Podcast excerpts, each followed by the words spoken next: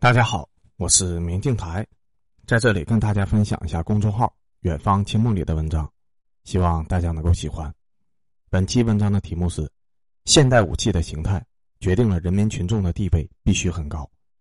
文章发表于二零二二年四月十四日。现代社会的平民地位是无与伦比的高，无论东方还是西方，现代平民的地位都远远超过古代。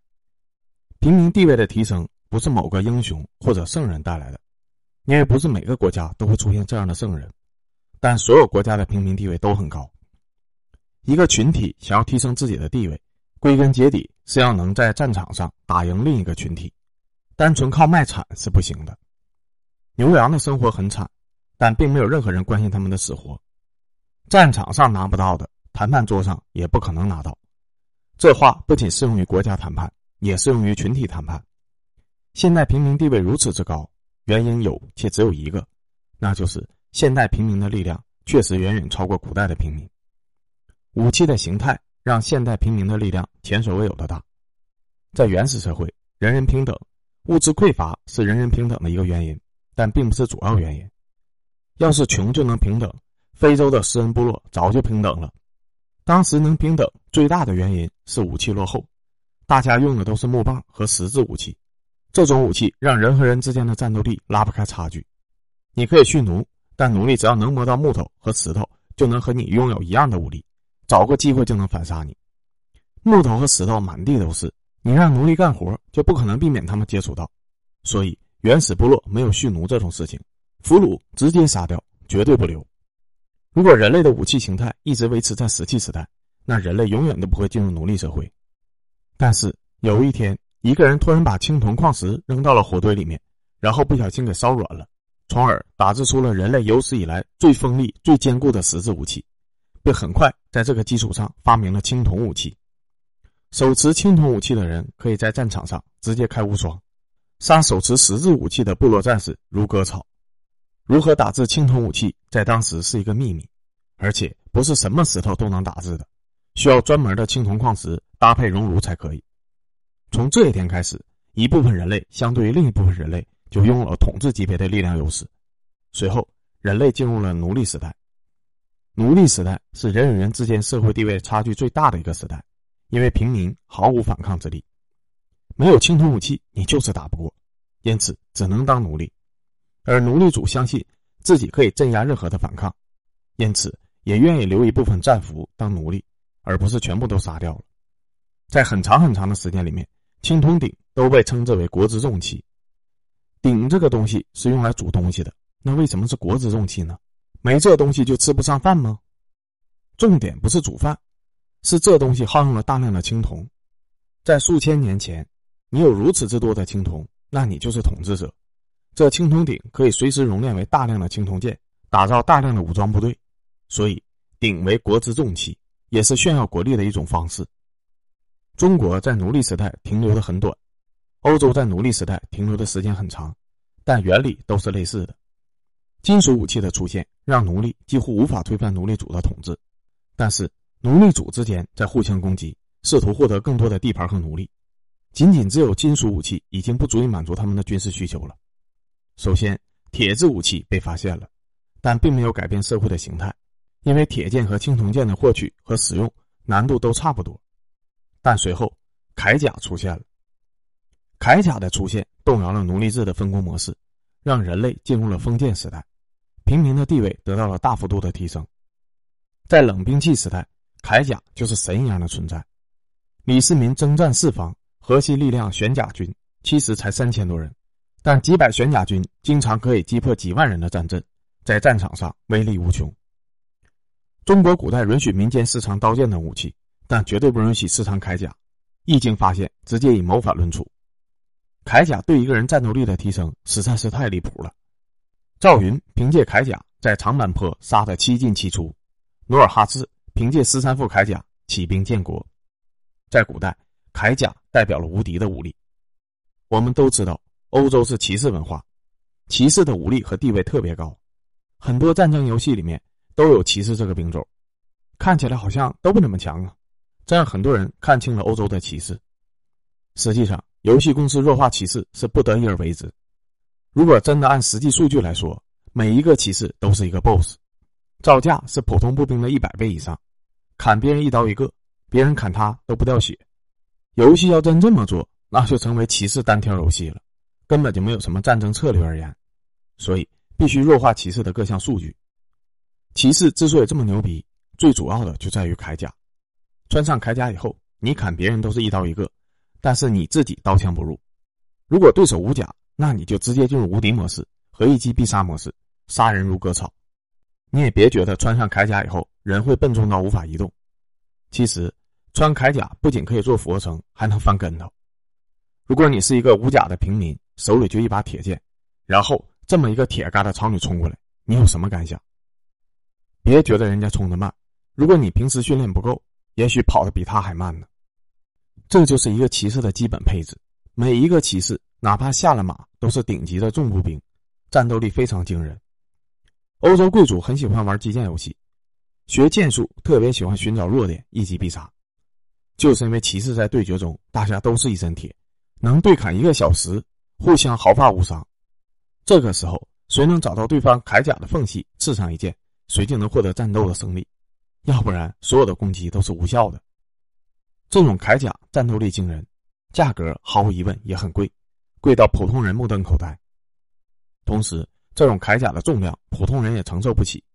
那种天天饿肚子、一年吃不上一顿肉、面黄肌瘦的平民，肯定是穿不动的。即便勉强穿上了，也走不了几步。明清时期的很多普通步兵，所谓的铠甲，其实都是棉甲乃至于指甲，能防一点弓箭，防刀枪是不可能的。全身铁甲，只有将领才穿得起，也只有将领的力量才穿得上。每一个骑士。都必须是顿顿饱饭，甚至是天天有肉，长期的训练体力。骑士除了一身铁疙瘩以外，还会给马匹套上一身铁铠甲，能撑得住这种魁梧的骑士，外加这一堆铠甲重量的马匹，还要求能在战场上冲锋，那自然也不是普通的马，需要顶级的战马才可以。每一批的价格都等同于平民五到十年的收入，而骑士标准是一人两马，甚至三马。这样才能在战场上发挥最大的战斗力。如此重金砸出来的一个骑士，自然对战力要求很高，所以每一个骑士都必须要脱产学习十年以上的战斗技巧，成为一个真正的杀戮机器，才能完美的发挥出铠甲的战斗力。这就是欧洲的骑士。通常来说，至少需要一百户农民才能供养得起一个骑士。很多人把欧洲的骑士理解为中国的骑兵，然后不理解为什么欧洲有骑士文化。更不理解为什么骑士的地位这么高。骑士不是骑兵，骑士严格意义上来说，等同于三国时期的武将。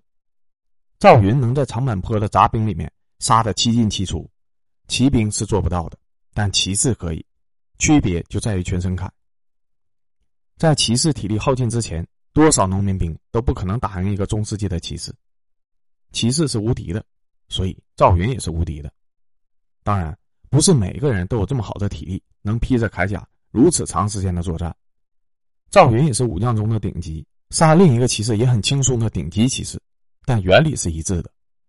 欧洲的每一个骑士都是一个小型的集团军，能在一个小战场上凭借一己之力决定战局。条顿骑士团大名鼎鼎，在欧洲历史转折点格伦沃尔德战役曾经倾巢而出，总共就只有两百七十名骑士出战。英格兰在封建时代的末期，骑士力量最巅峰的时候，全国所有的骑士加在一起也不足七千人，每次出征最多只能征召一千名骑士。每一个骑士都有自己独特的家族纹章，在战场上戴上铁质面罩以后，大家凭借家族的纹章来识别彼此的身份。欧洲就这么点骑士，打仗就几百几千人吗？几百骑士不代表只有几百人。首先，每个骑士要带三四个骑士的义从。这几个人是骑士的绝对心腹，负责保管、运输骑士的武器和铠甲，并负责在战前给骑士穿戴，同时还负责照料骑士的战马。本文的配图大家可以看到，战马也是一身的铠甲，光穿戴铠甲都至少半个小时。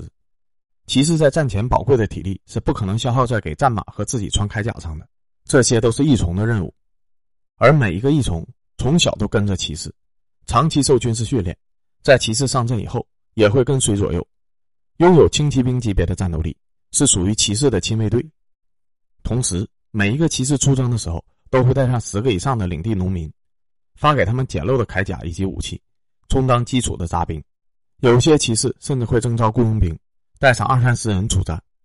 也就是说，当三百个骑士出战的时候，你看到的不只是三百骑士，而是三百个重装将领，加上一千多精锐的骑兵，加上三千以上的普通步兵。极端情况下，甚至会出现上万的雇佣军。这才是条顿骑士团的全部实力，并不是说条顿骑士团只有两百七十人。骑士如此的昂贵，但骑士在战场上的统治力也是对得起他们的价格的。冲进杂兵堆里面的骑士，每一个都是无双的赵云。所以，欧洲的封建领主需要骑士，骑士用自己的战斗力让领主心甘情愿的善待自己。国王分封领地以后，领主们会把土地分封给骑士，每一个骑士都是贵族。都是小型的封建领主。一般来说，最低级别的骑士会拥有一百户农民来供养自己，约合三四百个百姓吧。骑士替领主向农民征收税赋，同时扣留一部分养活自己和一从，自己也长期的脱产从事军事训练，并在领主需要时征召所有的农民形成部队，为领主作战。在奴隶时代，国王和领主只需要控制青铜武器就可以控制一切，不需要那么多人来分权。但是铠甲出现以后，一个强壮的武将发挥出来的战斗力实在是太强大了。这种武将的体力不是人人都可以达到的，而且武将要维持战斗力也需要优渥的生活，所以奴隶主需要选拔一批强者来当这个骑士，并分给他们一部分权利，而骑士必须要一部分人当骑士一从，否则无法发挥自己的战斗力。所以骑士也必须善待一部分平民，同时对治下的农民也不能太苛刻。因为必要的时候也需要征召他们协同作战，因为铠甲强大的武力，所以欧洲的贵族特别喜欢在城堡里面摆放铠甲。这不仅仅是炫富，也是炫耀武力，和中国古代的大贵族喜欢摆青铜鼎是一个道理。骑士能成为贵族，作战勇猛的骑士一种也会被源源不断的选拔为新的骑士，这让统治者形成了对部分人民的依赖。因此，封建时代的老百姓的生活普遍要比奴隶时代好。中国后来采用了中央集权制，严禁私兵，所以骑士带着一重冲锋的事情，我们只在三国武将厮杀的时候见到过。而欧洲以分封制为主，所以骑士一直都存在。但无论中国还是欧洲，都需要选拔那些极其强壮的百姓来披挂这些铠甲，并长期从事军事训练。铠甲虽然厉害，但它有一个缺点：没有人穿戴，它就是一堆废铁。统治者不想分权，分一部分出去是没有办法。因为骑士确实厉害，但分给骑士足够的好处以后，就不需要再分了，只要骑士忠心就可以了。如果人类的武器一直停留在铠甲时代，那人类会永远停留在封建时代。随后，火枪诞生了，火枪拥有破甲的能力，这一点极为可怕，可谓是打碎了封建时代的权力根基。一个骑士穿着昂贵无比的全身铁甲，辛辛苦苦的练了十年武艺。结果被一个刚训练了半个月的农民用一杆火绳枪给崩了，这上哪儿去说理呀？骑士最大的威慑力就在于刀枪不入，而火绳枪偏偏可以破开铁甲，而且训练火枪兵极为简单，用十个火枪兵换掉一个骑士很容易，而且是血赚的买卖，因为一个骑士的费用超过一百名火枪兵。自火绳枪诞生的那一刻起，欧洲贵族制度就被动摇了，以国王为首的骑士团。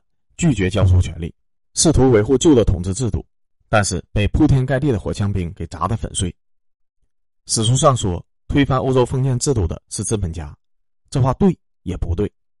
国王是被资本家推翻的，但倒台的最关键的原因是国王没钱了。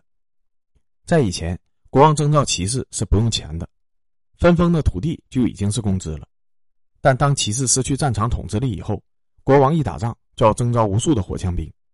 以前靠几百个骑士直接平推战场的战术再也没有用了。第一次世界大战的时候，参战的三十三个国家，共投入了军队超过了七千万人，死亡了一千多万人。火枪对火枪，骑士一边去。就这种动员度和军队数量，传统封建制度是根本组织不起来的。国王根本就没这个钱，也没有这个能力，必须依靠资本家。火枪兵统治战场的那一刻。国王的权力实际上就已经没有了。必须要分权，必须把每一个人民都当成骑士看，人民才愿意作战。但权力是有限的，你把权力都分给了全体人民，那就等于特权不存在了。国王不接受。清朝的皇帝见识过洋人的火枪以后，不是不知道这东西厉害，但是选择第一时间封存，不是因为清朝的皇帝蠢，反而是因为他们太聪明了，知道火枪这个东西会动摇清朝的统治根基。欧洲国王也拒绝火枪。也曾经试图封杀这东西，但是因为分裂为多个小国，战争不断，你不用别人用，最终被迫接受了，然后纷纷断送了自己的王位。第二次世界大战时，德国总共就七千多万人口，结果拉出来了一支一千万人的精锐大军，南征北战。这种动员度，清朝想都不敢想。当初四亿人口的清朝，在北京损失了十万大军以后，就直接崩盘了。资本主义国家分权给人民，因此得到了远超封建国家的组织度和战斗力。火枪很厉害，但火枪有一个缺点，就是它需要一个人来操作。坦克很厉害，但坦克有一个缺点，就是它需要一个人来操作。飞机很厉害，但飞机有一个缺点，就是它需要一个人来操作。人是很有用的，但人也有一个缺点，就是他会有自己的思想。同样的武器装备，你一百万人。就是打不过一千万人，但如何愿意让一千万人为你而战是一个大的问题。但是资本主义制度分权分的还是不够，因此动员度和组织度并没有做到极致。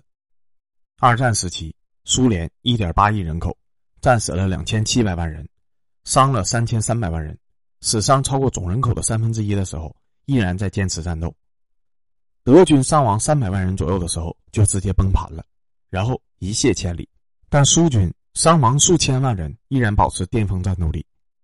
每一年，大家都认为苏联的军队快打完了，每一年都有源源不断的苏联红军冒出来，到最后一年，居然还有一千多万的红军部队。希特勒打苏联的决定其实是没有错的，但凡苏联这个国家正常一点，早就被德军打崩了。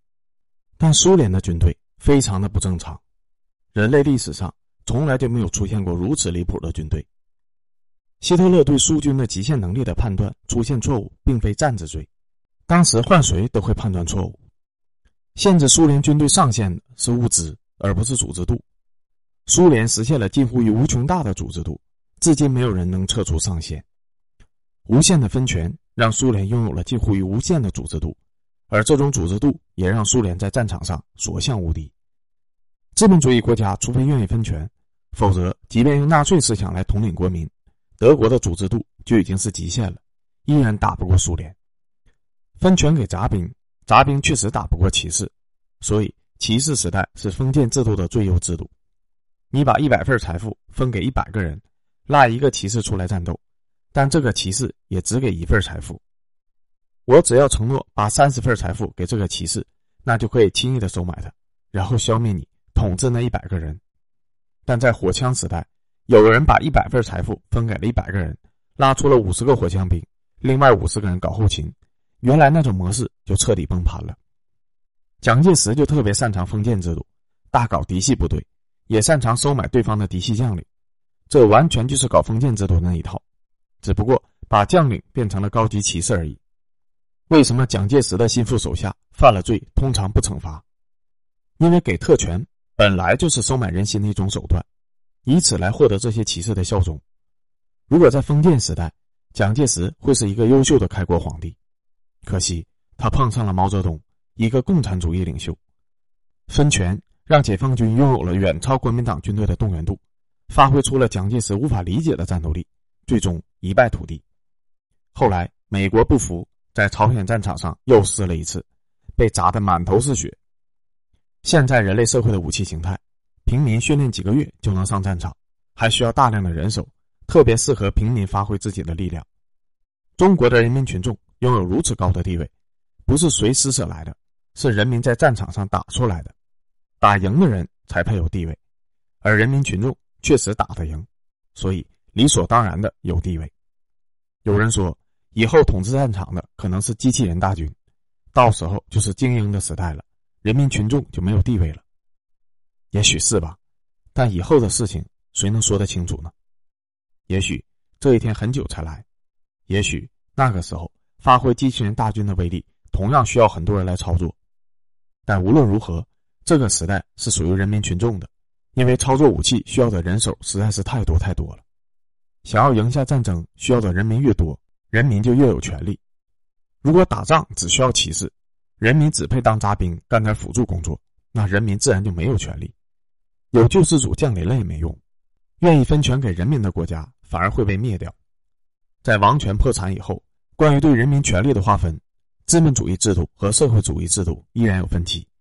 到底应该给人民多少权才是最优解？双方各执一词。每一次双方的碰撞，都是全世界人民权利的一次重新洗牌。苏联在二战奇迹般的获胜以后，全球人民都迎来了第一次大解放。无论任何国家的老百姓，权力都远远大于二战以前，包括欧美自己。在苏联解体以后，欧美的老百姓权力明显的下降了，一帮红脖子天天抗议，怀念七八十年代的优渥生活。红脖子抗议有用吗？有用个鬼呀！打赢战争不需要你们了，为什么还要对你们这么好呢？最近几年。美国又冒出个特朗普来帮红脖子争权，是因为特朗普是救世主吗？并不是，而是因为中国力量强大了，威胁到了美国，所以安抚美国的红脖子分一部分权给他们，又成为了美国需要考虑的事情。如果中国再次获胜，那全球人民群众所获得的权利都会跟着提升，包括欧美的百姓；反之就会下降。道理也很简单，没有统治者愿意分权。除非不分权给人民，就打不赢。